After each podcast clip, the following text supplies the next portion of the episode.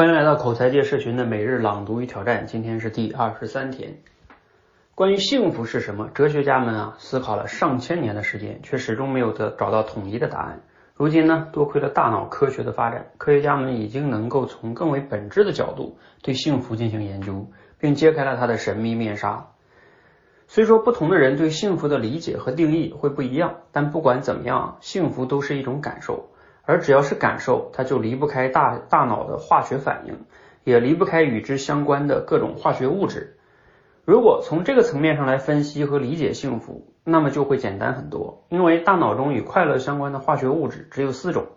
它们分别是血清素、内啡肽、催产素和多巴胺。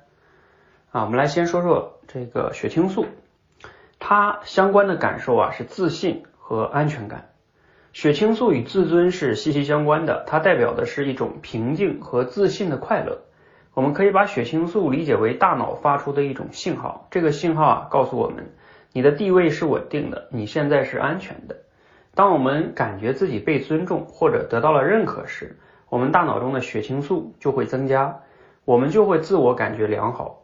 情绪也会很稳定，由此而产生的自信和安全感。则会给我们带来更多的情感张力，帮助我们更好的去面对生活和工作中的起起落落。反之，当我们缺少认可，感到自我怀疑或者找不到存在感和价值感的时候，血清素水平就会下降，而血清素的缺乏会使人感到焦虑、抑郁，人的睡眠和食欲也会受到影响。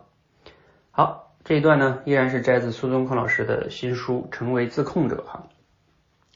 哎呀，这段看上去比较学术，所以呢，啊，有些同学可能读了会觉得，哎呀，读这个为什么选这么比较难，不是那么朗朗上口的那些内内容哈，或者很励志啊、很激情的啊。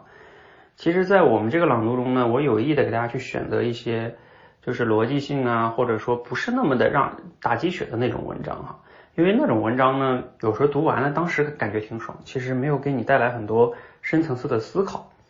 那比如说像苏东坡老师这样的文章呢，尤其这种书啊，书里边写的它比较系统。你看，关于幸福这个话题呢，它的背后啊，它嗯分析这个问题是从科学的角度，然后呢脑找到我们大脑中的这个跟快乐有关的四种因素：血清素啊、内啡肽啊、催产素啊，还有多巴胺